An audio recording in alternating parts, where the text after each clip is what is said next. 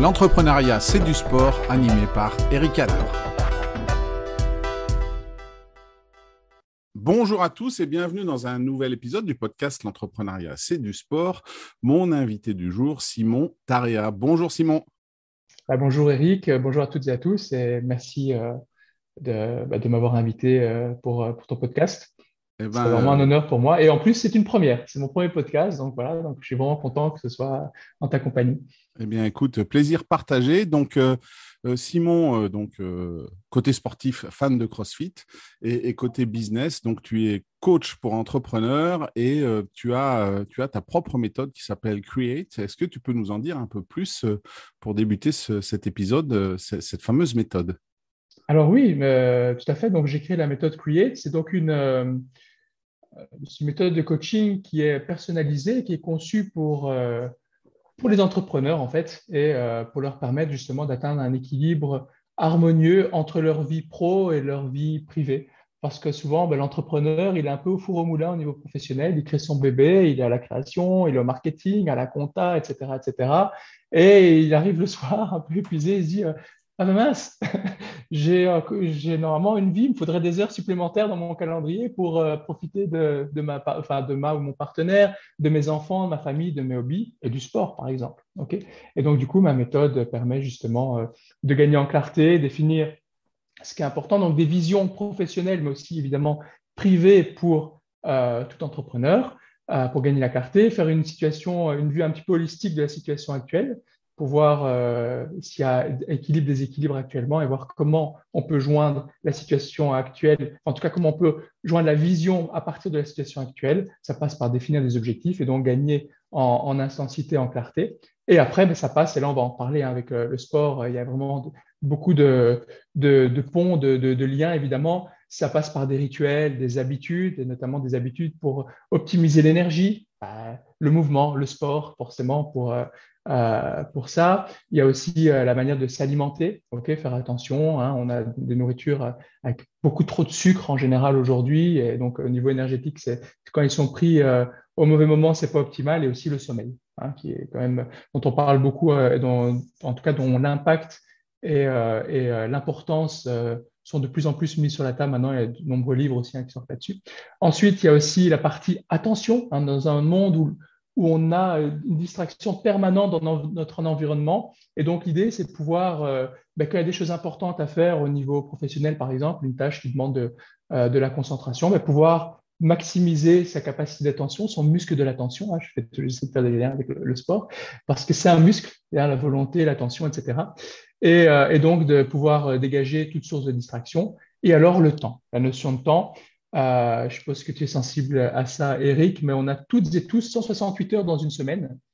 C'est euh, peut-être un des points communs qu'on a tous sur Terre, hommes, femmes, euh, quel que soit notre revenu salarial, notre situation, notre culture, etc. On a toutes et tous 168 heures. Encore, la différence se fait sur ben, justement la manière dont on va utiliser. et l'idée, c'est d'utiliser ces 168 heures de manière la plus harmonieuse et la plus congruente. Et donc, c'est vraiment l'objectif final de, ma méthode, de, coaching, c'est de permettre aux entrepreneurs justement d'utiliser son avec, euh, ben, avec congruence, avec harmonie. Et enfin, le dernier E de, Create, c'est l'élan, le passage à l'action. Et donc là, je viens utiliser euh, une casquette que j'ai d'amélioration continue, l'état d'esprit euh, Kaizen, hein, c'est l'amélioration continue, petit pas par petit pas. Et donc là, c'est des revues régulières chaque jour, ou en tout cas euh, chaque semaine pour, euh, pour capitaliser sur ce qui a bien fonctionné et essayer de voir les choses qui ont été peut-être un peu moins bien réalisées pour quelque raison que ce soit et essayer de, mettre en place des, petits changements ou des améliorations pour en tout cas continuer à avancer vers le cap, c'est-à-dire les visions euh, qui ont été définies dans la partie de clarté. Voilà. Mais écoute, comme, comme tu l'as dit, Simon, des, des, choses qui, me, qui font sens avec le monde du sport. Hein. On, on, retrouve beaucoup de choses que, qu'on peut voir, qu'on peut lire, qu'on peut entendre euh, sur, sur les, les, sportifs qui performent.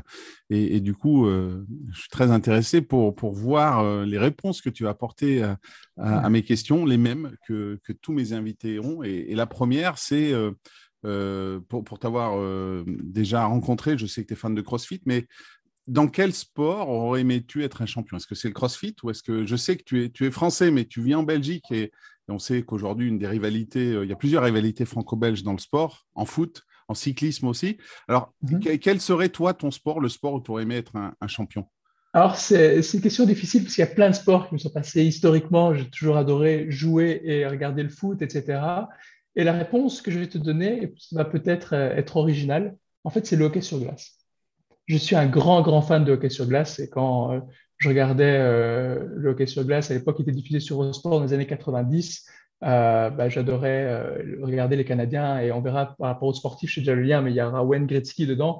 Et en fait, j'adore le hockey sur glace parce que je trouve que c'est un sport qui cumule énormément de facettes. Déjà, pour, moi, de mon point de vue, on ne s'ennuie pas devant un match de hockey sur glace. C'est toujours de l'action. Il y a un mélange de technicité, de tactique, de physique, euh, d'intensité, etc. Et, je trouve que c'est juste exceptionnel. D'ailleurs, quand j'étais allé avec, à New York avec ma compagne à l'époque, elle m'a fait un cadeau, elle m'avait offert euh, un ticket pour voir les New York Rangers au Madison Square Garden. C'était juste énorme. J'étais comme un gosse, c'était il y a quelques années, mais j'étais comme un enfant parce que mon rêve se réalisait voir un match de hockey sur glace en, vrai. Et je sais pas, je trouve qu'il y a beaucoup de valeur. C'est un peu comme au niveau du rugby où il y a cette intensité, mais dans le respect. Ok, donc il y, a, il, y a, parfois même des bagarres, hein. il, y a, il, y a, ces plaquages contre le, les balustrades, etc. C'est physique. Euh, mais je trouve qu'il y, a une beauté dans ce sport. Je ne peux pas expliquer euh, une fluidité. Et, voilà, il y a toujours, j'ai toujours eu un coup de cœur pour, euh, pour ce sport en particulier, qui est en plus un sport collectif. Donc, donc voilà, même si Kuletski à l'époque était amenait ce, brin de créativité, ce brin de génie, ça restait quand même une équipe. donc, ouais. Et, comment tu es, venu à ce sport? Tu étais dans une ville quand tu étais plus jeune où il y avait du hockey ou c'est juste un hasard, un jour, tu es tombé dessus à la télé. Ouais, c'est plus ça. En fait, quand j'étais petit, euh, voilà, j'étais un grand fan, j'avais Eurosport, j'étais un grand fan de sport, je suivais tout, je suivais le bobsleigh, les exploits avec, euh, avec Bruno Majon, etc., le, le saut à ski, euh, Yann Naonen, le, le, biathlon, etc., et le hockey sur glace. Et en fait, je ne peux pas expliquer, j'ai regardé ça et j'étais dingue, j'achetais à l'époque sur la Nintendo, la Super Nintendo et tout, il y avait les, les NHL, je les achetais, je, je suivais les joueurs, les, Enfin, ouais, j'ai même des cartes, euh, tu vois, un peu les. Pas les panini, c'était des cartes en, carton à l'époque, c'était pas des, autocollants pour les, sports américains, etc.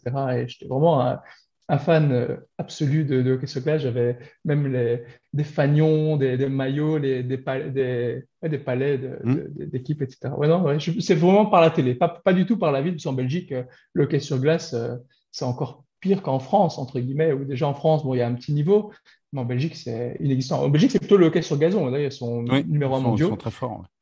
numéro un mondiaux maintenant et champion olympique. Mais euh, voilà, hockey sur glace, nulle part. Euh, c'est comme ça, c'est à la télé, vraiment. Et quand tu, définissais un peu le hockey sur glace, tu avais toutes ces notions un peu de, vitesse, de, euh, c'est quelque chose que, tu aimes, euh, de, choses qui bougent tout le temps, de, physique aussi. Toi, dans ton quotidien d'entrepreneur, tu, recherches ça aussi. Est-ce que la routine te tue? Est-ce que, tu recherches à bouger dans tous les sens? Euh, Exactement. Exactement. En fait, quand les gens quand les gens me voient et me disent mais euh, c'est quoi ce niveau d'énergie? Calme-toi un peu. Et, d'ailleurs, j'ai même fait un, parcours en, mindfulness, en pleine conscience, justement, pour avoir cette capacité à être plus dans l'être, parce que naturellement, je suis tout le temps dans le faire. Il faut toujours que j'ai des choses à faire, etc. Et d'ailleurs, l'autre sport qui, me tient à cœur, tu en as parlé, c'est vraiment le CrossFit, que je pratique maintenant 5-6 fois par semaine, à, maintenant à un niveau correct. Et, euh, et j'ai besoin de ça. Tu vois, quand je te parlais de l'organisation des 168 heures, j'ai besoin d'avoir du temps pour ma fille, j'ai besoin d'avoir du temps pour mon projet ou mes projets professionnels, mais j'ai besoin aussi d'avoir ce temps, d'avoir ces 5 à 6 séances de CrossFit par semaine parce que j'ai besoin de me dépenser. Et dans le CrossFit, bah, tu retrouves un peu les mêmes, euh, les mêmes éléments que je t'ai cités en fait. Hein. C'est intense, c'est... Euh, euh, alors à la base, c'est un sport un peu de cours collectif, mais ça reste quand même un petit peu individuel quand même dans la performance. et moi, j'aime bien aller toujours plus loin, essayer de, de passer mes limites, etc. Et, ça permet, quand tu mets ton organisme sous stress, d'aller chercher cet état de fight or flight, comme on dit, vraiment de, bataille, enfin de, combat ou de fuite. Et à un moment donné, quand tu es en plein WOD, un WOD, c'est Workout of the Day, donc c'est vraiment l'exercice à intensité élevée du CrossFit. Euh, à la fin de la séance en général, tu es là, à un moment donné, ton corps, il n'en peut plus. Et ta tête, c'est plus, plus, ton cerveau, il cherche toujours la facilité, donc il dit Simon, arrête, qu'est-ce que tu fais?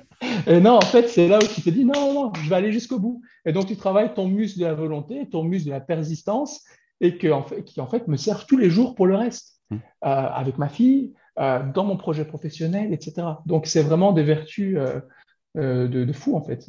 et j'adore ce sport, c'est une drogue, en fait. Vraiment et de, ce que je connais du CrossFit, tu, le disais, c'est un sport individuel. Hein, euh, euh, mhm. dans, euh, chaque WOD aujourd'hui, chaque jour, vous donne un certain nombre d'exercices à faire dans un ordre avec un nombre de répétitions. Le but, c'est de le faire dans le temps le plus court possible. Mais de, ce que je vois de l'extérieur, il y a quand même cette notion de soutien des autres qui font du CrossFit, qui sont là à t'encourager, qui sont là à dire bah, Simon, lâche pas, quand, comme tu le dis, quand tu es fatigué. Est-ce que aujourd'hui, tu es tu es seul dans ton entreprise? Est-ce que tu recherches quand même aussi euh, un peu cette notion d'équipe dans les partenariats que tu peux faire ou dans ta manière de travailler euh, au sein de ton entreprise? Ah, c'est une bonne question que tu poses parce qu'effectivement, donc le CrossFit à la base c'est individuel, même si maintenant il y a de plus en plus d'épreuves collectives par deux, donc des teams euh, par deux ou par quatre avec deux, euh, deux nanas, deux mecs, etc. Voilà. Euh, donc c'est intéressant aussi parce qu'il y a un partage en fonction des points forts, des points d'amélioration, etc. Et alors par rapport au lien, ben oui, en fait, quand je donne formation, c'est moi qui transmets un, un, message, mais il y a une audience. Et donc je transmets ce message aux autres. Donc moi, apprendre pour moi tout seul, c'est intéressant, mais si c'est pas pour le partager ou pour le restituer, ou pour ne pas contribuer, aider, encourager les autres, finalement, c'est aussi la base du coaching. C'est euh, permettre, hein, je ne sais pas si, si, tu as déjà entendu cette histoire de l'origine du mot coaching. Le coach, à la base, c'est une diligence. En, mmh. La traduction du mot coach euh, en français, c'est la diligence. Et pourquoi la diligence? Parce qu'en fait, ça permet à une personne de passer d'un point A et d'atteindre un point B plus rapidement que si elle le faisait toute seule. Et j'aime bien cette image, cette métaphore du coaching, c'est vraiment d'essayer d'accompagner quelqu'un, de, contribuer, d'apporter de la valeur, de soutenir quelqu'un, hein, donc euh, comme on a au CrossFit finalement, en, supportant, en encourageant, etc., d'encourager quelqu'un, de supporter, de l'outiller pour que cette personne atteigne son objectif, son point B, sa destination, plus rapidement que si elle le faisait toute seule en fait. Hmm. Voilà. C'est euh, une, belle définition du coaching qui est très, euh, une métaphore qui est très visuelle et, qui permettra sûrement à, certains auditeurs de, comprendre exactement le sens de ce que tu veux dire. Euh, tu, as vendu un petit peu la mèche, peut-être, je ne sais pas, pour le, sportif qui te, que tu admires ou la sportive que tu admires. tu as parlé de hockey sur glace, de Wayne Gretzky, mais je te pose quand même la question. Est-ce que c'est lui ton sportif de légende? Est-ce que c'est lui que tu admires ou est-ce que c'est un autre? Alors, bon, il est dedans. C'est une question difficile encore en ressortir un. J'aurais pu sortir plein de joueurs de foot, etc. Euh, mais vraiment, mon sportif de cœur. En, fait, si tu veux, j'ai un sportif de cœur enfant, parce que je suis vraiment beaucoup, beaucoup le sport, et j'ai peut-être un sportif de cœur actuel. Mhm. Donc, j'ai commencé par celui qui a bercé mon enfance, c'était Laurent Jalabert. Ah oui. J'étais un grand fan du panda. Mhm. Euh, et euh, pourquoi? Bah, Je sais pas, j'aimais bien sa tête, son allure, son punch, euh, et le fait aussi qu'il soit humain. Par rapport à la machine Indurain à l'époque, ou ce genre de choses, c'était quelqu'un qui pouvait gagner une belle étape et le lendemain arriver là. Je me rappelle, je suivais, j'étais chez mes grands-parents, on regardait les étapes, c'était notre rituel l'après-midi pendant les vacances. Et là, on voyait arriver un sommet, hop, je sais pas, Indurain premier, et puis dix minutes, toujours pas de Jalabert. Un quart d'heure après, Jalabert qui arrivait, qui était en perdition. Et, voilà, je sais pas, je trouve que c'est, je sais pas, ça, je peux pas expliquer ce punch. Et, il gagnait, il a gagné euh, bah, la Vuelta, il a gagné plein d'étapes, euh, etc. Enfin, pas d'étapes, mais de, de, classiques, etc.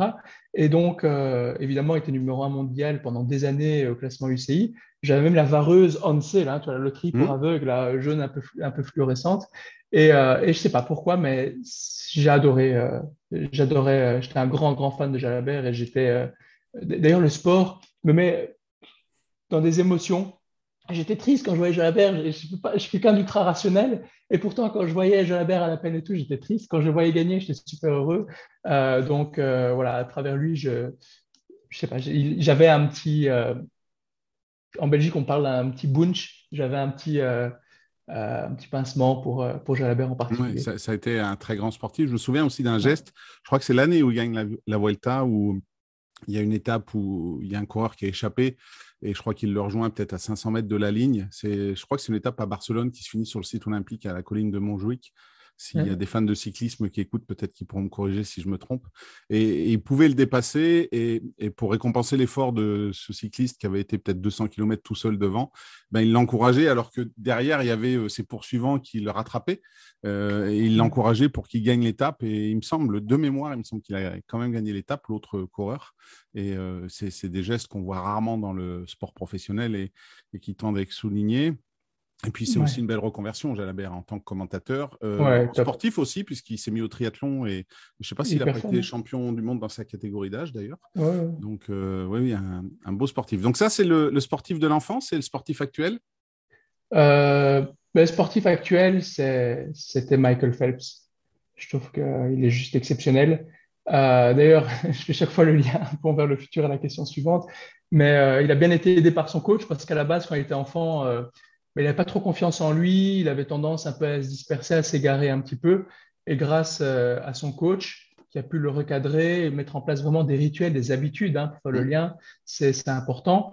Euh, ben, du coup, en fait, il est en pilote automatique, il a amélioré tout le temps, tout le temps dans le sens de l'amélioration, etc. Et en fait, que ce soit une course entre guillemets d'entraînement, que ce soit les séries des championnats euh, aux États-Unis ou que ce soit la finale des Jeux Olympiques, en fait, il est juste programmé. Il est juste en mode automatique. Il sait ce qu'il a à faire quand il fait. Il sait comment il doit monter sur le plot, comment il doit faire l'impulsion pour le plongeon, combien de longueur il va faire pour atteindre euh, le mur opposé, le virage, etc.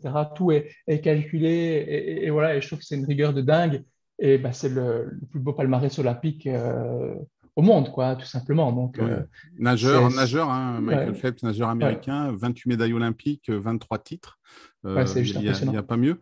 Tu, parles d'automatisme, tu parles de, ça. Est-ce que, est que ça ne fait pas un peu robotique et, où on va chercher le plaisir quand on sait qu'on doit faire euh, tant de battements de jambes, tant de, cycles de bras Et, est-ce que, est que, si on fait la comparaison avec l'entreprise, tu, évoquais les routines, les habitudes. Euh, comment tu arrives à, garder cette motivation et ce plaisir quand peut-être, comment tu expliques aux personnes que tu coaches? Je vous demande de faire ça tous les jours, mais euh, c'est routinier, ça porte bien son nom, mais vous aurez quand même du plaisir. comment tu transformes ça? Alors évidemment, il y a quand même un peu de flexibilité, d'agilité. Hein, quand je parle de ça, j'explique les bien fondés, le pourquoi euh, c'est important. Donc il y a une prise de conscience. Euh, j'explique même au niveau neurologique, hein, ce qui est neuroscientifique, ce qui est une habitude, etc. et, et, donc après, c'est adapté euh, à, la personne, évidemment. Donc, il n'y a pas de rigueur si tu fais ça et tu te tais. Hein. C'est vraiment évidemment euh, euh, au bon vouloir et, avec l'acceptation ou pas de, la personne. Après, je trouve que j'ai déjà ces questions. Hein. c'est déjà venu plusieurs fois. Les routines, mais justement, où est la liberté, où est le plaisir, etc. Mais justement, de mon point de vue, si on établit alors toute la une journée entière ne doit pas être euh, fractionnée en demi-heure. Il hein, ne faut pas rentrer évidemment dans, dans l'abus. Ici, on parle d'un sportif euh, de très très haut niveau. Ok, donc c'est quand même un cas vraiment à part hein, pour Michael, Phelps. Euh, mais pour les, personnes que je suis, c'est plutôt amener des, petites routines, des habitudes justement. Mais quand on parle d'habitudes, par exemple de l'alimentation, c'est juste rediscuter. C'est quoi la santé C'est quoi les principes de base, etc. Essayer de manger euh, intelligemment. Ça ne veut pas dire euh, ne pas apprécier manger ou ne pas manger euh, des, choses qui n'ont pas de goût, etc. Ça, permet évidemment la, variété. Pour moi, justement, ça permet la liberté. Parce que si on sait qu'on fait les bonnes choses au bon moment, eh ben, on est capable de mettre plus de choses dans son calendrier et justement de pouvoir mettre les choses qui sont importantes, que ce soit au niveau pro ou au niveau privé. Et donc, du coup, ça donne finalement une organisation qui permet de gérer son calendrier comme bon le veut. Et je dis, hein, la méthodologie, elle est personnalisée, donc elle s'adapte. Euh, ta vision à toi, Eric, et la mienne, elle est certainement différente. Nos, euh, nos intérêts, nos passions, euh, etc., même nos boulots sont différents, etc.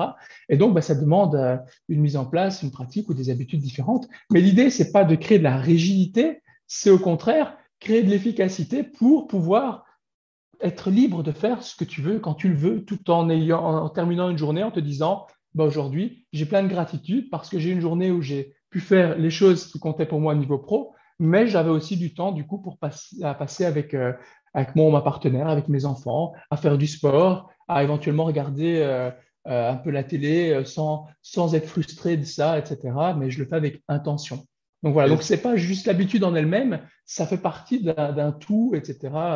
Voilà, ce serait dommage de réduire ça à l'habitude. Après, ici, pour faire le lien évidemment avec Michael Phelps, bah, ici, bah, son objectif, c'est d'être euh, d'être champion. D'ailleurs, si tu me permets, je fais juste un lien qui est important. Quand on part, euh, que ce soit en bobsleigh, en natation, n'importe quel sport, quand on part avec l'objectif de gagner, je pense qu'on s'inscrit dans une compétition, on a l'objectif de gagner. Je pense que c'est l'objectif de tous les participants. Ce qui pour moi fait la différence, c'est comment les gens, ce que les gens vont mettre en place dans leur quotidien pour y arriver, pour permettre à leur objectif de devenir une réalité. Et c'est là que c'est intéressant, et je pense que c'est ce que les gens disent quand ils disent que le plus intéressant, c'est pas d'atteindre le sommet, mais c'est le chemin parcouru pour y arriver. Et c'est là que la transformation elle a, euh, elle a lieu et, la magie apparaît en fait, tu vois. Et, donc euh, voilà, donc moi je trouve que c'est euh, voilà, ça, c'est peut-être trop de rigueur, mais bon, quel est l'objectif de Michael Phelps C'est d'être médaillé olympique. Ce n'est pas l'objectif forcément de Monsieur et Madame tout le monde. Donc il y a un niveau de rigueur qui s'adapte en fonction des situations évidemment. Après, euh, la, clé, une des clés pour moi aussi, euh, de ce que j'ai pu voir de mon expérience, que ce soit dans le monde sportif ou professionnel, c'est de donner du sens à ce qu'on fait. Et tu l'as dit, tu l'as dit. Aujourd'hui, euh, oui, demain, peut-être pour être plus efficace, parce qu'on n'a que 168 heures dans une semaine. je te propose tous les matins d'avoir une routine matinale, peut-être une routine le soir, qui à la base va peut-être être frustrante parce que tu n'as pas l'habitude, parce que parce que t'aimes pas trop ça, mais si tu donnes du sens à ce que tu fais, comme tu l'as dit, parce que si tu fais ça, tu as plus de temps pour ta famille, pour ton hobby, tu peux aller au CrossFit cinq fois par semaine, etc. Eh bien, bien, ça change la perspective et ça change la manière dont tu le fais. Et, je pense que bien souvent, on, on, a tendance à oublier ça, à dire, bah, fais ça, tu vas être plus efficace. Mais si on crée du sens euh, au quotidien dans tout ce qu'on fait, bah, c'est beaucoup plus facile parce que ce n'est pas seulement une technique qu'on met en place, c'est une technique avec un but derrière. Et, du coup, ça permet euh, d'être beaucoup plus impliqué dans ce qu'on va faire. C'est clair. Et si on reprend juste la notion de temps en deux secondes, euh, les 168 heures, quoi qu'il arrive, elles vont passer. Mm. Tant que tu as envie, les 168 heures, elles vont passer. Alors la différence, c'est est-ce que tu vas donner du sens, comme tu dis, ou de l'intention? Ok, donc pouvoir être préventif sur ta gestion du temps et, placer des éléments et euh, agencer ton calendrier de telle manière à ce que tu puisses faire les choses qui sont importantes au niveau pro et les choses qui te nourrissent au niveau privé. Ou alors, tu n'as pas cette prise de conscience, tu n'as pas cette clarté, ce sens, et alors tu vas subir ton agenda. Tu vas être réactif sur ton agenda parce que ton agenda, tu vas le remplir. Alors peut-être que tu vas scroller un peu plus sur les réseaux sociaux, peut-être que tu vas passer un peu plus de temps sur Netflix, ou peut-être même que les autres vont empiéter sur ton agenda, que ce soit au niveau pro ou au niveau privé aussi. Donc voilà, c'est vraiment toute la partie, c'est la, différence entre euh, une gestion du temps qui est un petit peu euh, anticipée, préventive, avec une intention, une clarté, ou une gestion du temps qui est réactive et qui, et voilà. J'espère que c'est assez clair pour euh, le, rôle de coach, c'est d'accompagner, tu l'as expliqué, tu as parlé mm-hmm. de, Michael Phelps et de son entraîneur euh, Bob Bowman. Euh, du, coup, du coup, pour toi, est-ce que tu as en tête un, entraîneur, un, coach, un manager d'équipe sportive ou d'un sportif qui, qui, pour toi, serait, aurait, aurait des valeurs qui seraient bénéfiques pour une entreprise et il serait vraiment bien? Ouais, j'aurais pu prendre Bowman, mais je vais prendre Zinedine Zidane. Je vais prendre Zinedine Zidane, c'est peut-être pas très original pour le coup, mais je trouve que ce qu'il a fait, bon, il a gagné plus de trophées en tant qu'entraîneur qu'en tant que joueur, et pourtant il était top joueur. Mais ce qu'il a fait au Real de Madrid, euh, c'est assez exceptionnel. Euh, et, pourtant, de mon point de vue, Zidane n'est pas le meilleur tacticien.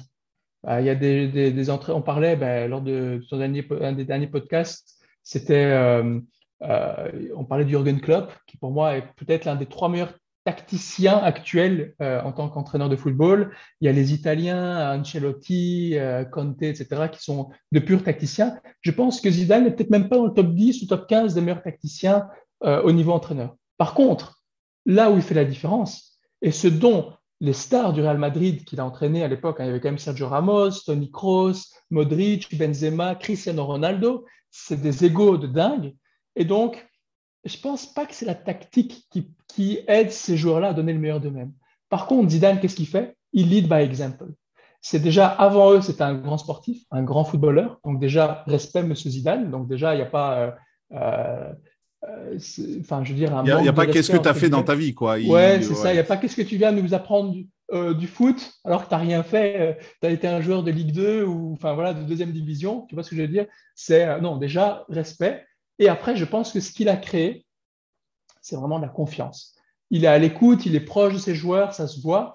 Euh, et, je pense que de nos jours, c'est des qualités très, très importantes dans euh, la capacité à être un, leader, un manager ou un entrepreneur. C'est de pouvoir, euh, bah, de pouvoir déjà montrer l'exemple soi-même, ok, de, pouvoir faites ce que faites ce que je dis et ce que je fais. Hein.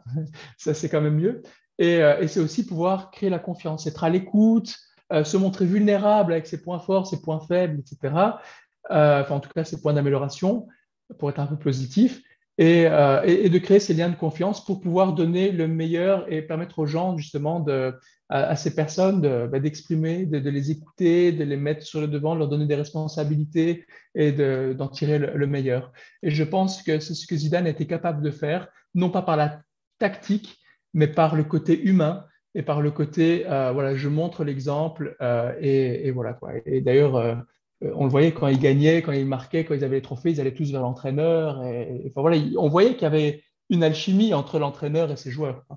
Est-ce que tu penses, euh, si on fait le parallèle avec le monde de l'entreprise, qu'aujourd'hui, c'est une notion qui doit être développée. Si, j'extrapole ce que tu dis, tu as Zidane qui recrute un joueur, un gardien qui lui dit bah, Je te recrute pour être gardien, un défenseur, un milieu, un attaquant, je te recrute pour mettre des buts. Euh, voilà, je, je te mets en confiance. Est-ce que demain, ça veut dire que dans une entreprise, pour toi, un, dirigeant d'entreprise, si on prend une TPE qui a une dizaine de personnes, quoi, une PME, euh, un peu plus, euh, il doit être dans, bah, toi, je te recrute à la compta, toi, je te recrute au commercial, je te recrute à la logistique.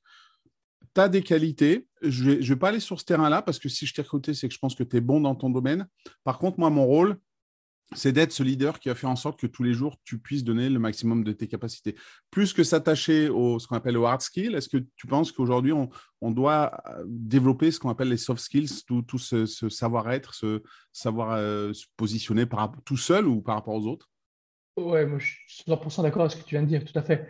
Parce qu'en fait, ton savoir-être, tes soft skills, c'est un peu ta personnalité. Et donc, ça prendrait beaucoup, beaucoup d'énergie de le changer puisque c'est déjà fortement ancré dans, ta personnalité, dans, ton caractère, etc. Alors que euh, les hard skills, bah, à la limite, ça s'acquiert, ça s'apprend sur le terrain.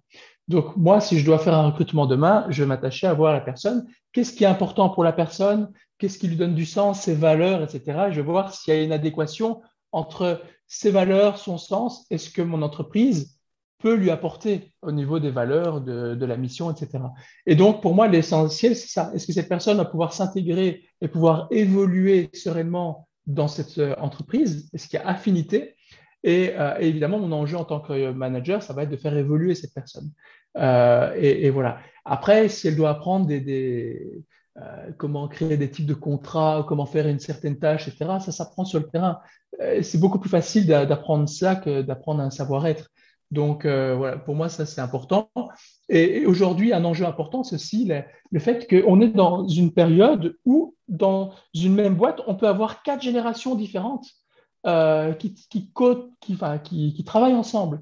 Donc, la génération des baby boomers qui sont maintenant proches plutôt de la retraite, il y a la génération euh, X, et la génération Y et même Z. Et ce qui est intéressant, c'est qu'en fait, pour une même fonction, des personnes de ces différentes, générations vont avoir des aspirations et des intérêts différents. Et donc, en tant que manager, c'est important d'être à l'écoute, de comprendre et de pouvoir nourrir ces personnes pour qu'elles restent, parce que la pire chose, c'est le turnover, c'est le changement de, ressources trop fréquent, parce que les gens soit s'ennuient ou parce qu'ils ne s'y retrouvent pas, etc.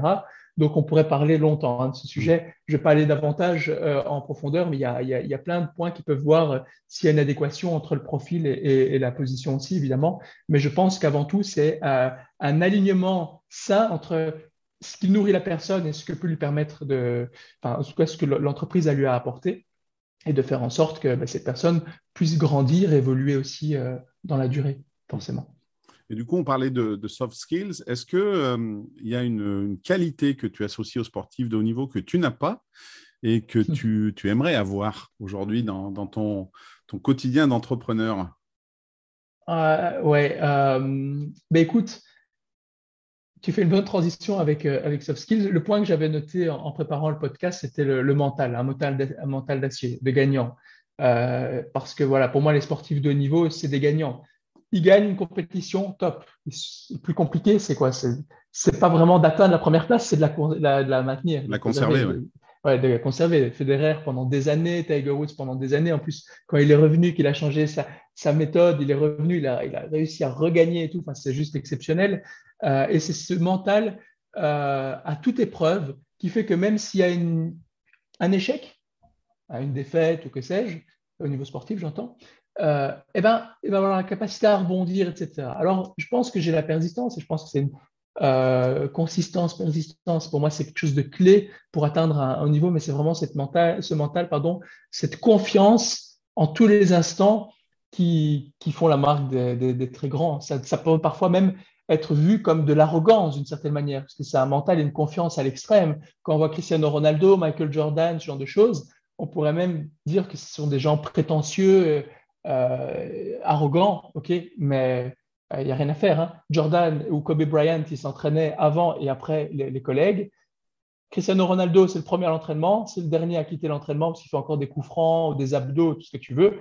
Je veux dire, voilà, ça, c'est la, la, la, graine des, tout, tout, tout, tout, tout, tout grand. Il n'y a pas que du talent, il y a, il y a aussi tout ce qui est fait, tous les, toutes les habitudes, tous les, les gestes euh, qui font que qu'ils arrivent à, ce niveau, à ce niveau. Et quand j'étais plus jeune, je pense que c'est cette notion de, mental à toute épreuve qui, me faisait probablement défaut.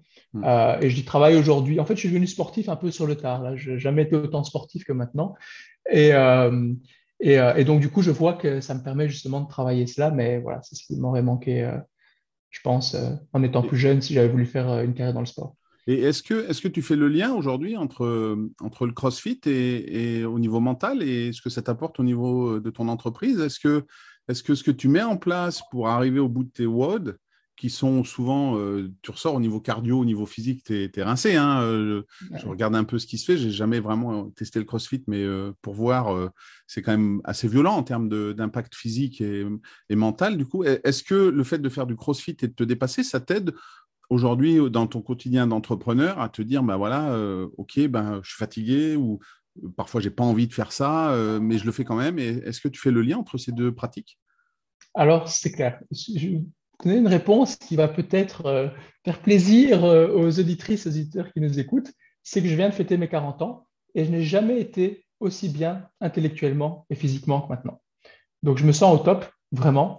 et évidemment, le fait de faire du crossfit, pour moi, ben, ça joue un rôle important puisque voilà, bah, ça travaille, ça aide aussi à, travailler sur le physique, je veux dire au niveau, euh, au niveau de la santé, mais aussi au niveau, je veux dire, euh, de l'apparence, tu vois, de, de, l'aspect physique. Parce que mm-hmm. forcément, ben là, c'est aussi un bienfait indirect et ça fait plaisir aussi mentalement. Et c'est comme tu dis, c'est le mental, c'est la persévérance, le fait d'aller jusqu'au bout, dans la difficulté de ne pas renoncer, de toujours dépasser les limites, etc. Et on en parlait tout à l'heure, effectivement, c'est ce qui m'aide à, à, me dépasser aussi dans, dans, mon quotidien, au niveau professionnel et même dans le reste. Ouais, non, ça a un impact, c'est évident. C'est évident. C'est un cercle vertueux, vraiment. Et quotidien professionnel, alors Simon, euh, quels sont tes, tes projets pour les, les semaines, les jours, les semaines, voire les mois à venir? Est-ce que tu peux nous en dire un peu plus sur ce que tu mets en place et, et quels sont tes, objectifs pour, pour cette année? Oui, bien sûr, merci. Euh, donc, euh, ben, écoute, euh, ben, mon focus, c'est, il est double en fait. Dans un, premier, en, premier lieu, donc il y a, il y a donc ces coachings, soit euh, individuel, soit euh, de, groupe, et donc le coaching individuel basé ou de groupe basé sur la méthode Free dont on a parlé en, début de podcast, et donc aider euh, les entrepreneurs donc à retrouver cette harmonie. Et donc là, ben, donc sur mon site, il y a moyen d'avoir une séance gratuite de session stratégique découverte de la méthode Create pour pouvoir pour discuter de cet accompagnement. Et sinon aussi, il y a des choses un peu plus orientées entreprise. Et là, donc, c'est euh, euh, avec un, partenaire, hein, François Chevenier, que tu connais aussi, je pense. Donc, on, déploie aussi euh, des outils pour, pour aider justement les entreprises à, être plus efficaces, à avoir une meilleure intelligence collective, collaborative, en co-création, etc. Et notamment des ateliers pour définir ensemble les missions, les visions, les valeurs, etc. pour, pour les entreprises et aussi comment justement améliorer euh, ben, la notion vraiment euh, de reprendre conscience que la ressource clé d'une entreprise, ce sont ses employés et donc d'essayer à ces employés de, leur permettre donc d'évoluer, de collaborer dans une, dans une atmosphère saine, etc., ce qui n'est pas toujours le cas. Et donc ça, c'est aussi un, objectif important. Et donc, comme tu verras, c'est vraiment des projets qui permettent d'être euh, focalisés sur l'humain et essayer bah, d'apporter l'amélioration continue, que ce soit individuel dans, son, dans le développement de la personne ou de manière collective euh, dans le savoir-vivre avec les autres de façon euh, efficace, efficiente et, et, et, positive, dynamique en fait. Euh, donc voilà, donc euh, c'est mes projets. Donc il y a beaucoup de choses pour, euh, pour 2022 qui sera une très très riche année, j'en suis persuadé. Ben, écoutez, en, tout cas, vous retrouverez bien sûr dans la description de cet épisode tous les liens pour euh, contacter euh, Simon, que ce soit sur les réseaux sociaux ou sur son site web, et, peut-être euh, travailler avec lui pour utiliser le mieux possible les 168 heures hebdomadaires que nous avons tous. Tu l'as très bien dit. Où qu'on soit, qui qu'on soit, on a ces 168 heures. En tout cas, je te remercie beaucoup, Simon, pour cet échange. Ben, merci à toi, Eric. Et puis, ben, j'espère que ben, ce sera intéressant pour toutes les auditrices et auditeurs. Et voilà, si vous deviez vraiment retenir une chose, c'est vous êtes les créateurs de votre vie et euh, la, ressource la plus importante dont vous disposez, c'est votre temps. Mm. Parce qu'une heure ou une journée de perdu, on ne la récupérera jamais malheureusement. Je ne veux pas être dramatique, je veux juste faire euh, un petit hop, euh, une petite prise de conscience, mais c'est vraiment, vraiment, vraiment important. Donc voilà, ben, en tout cas, merci et, tout le meilleur pour toi, pour, pour tes activités, pour le podcast, etc. Et puis ben, voilà, le meilleur aussi pour, pour les auditeurs. Eh ben, merci pour euh, ces, mots de conclusion, Simon, et à tous les auditrices et auditeurs. Je vous donne rendez-vous très vite pour un prochain épisode du podcast L'entrepreneuriat, c'est du sport.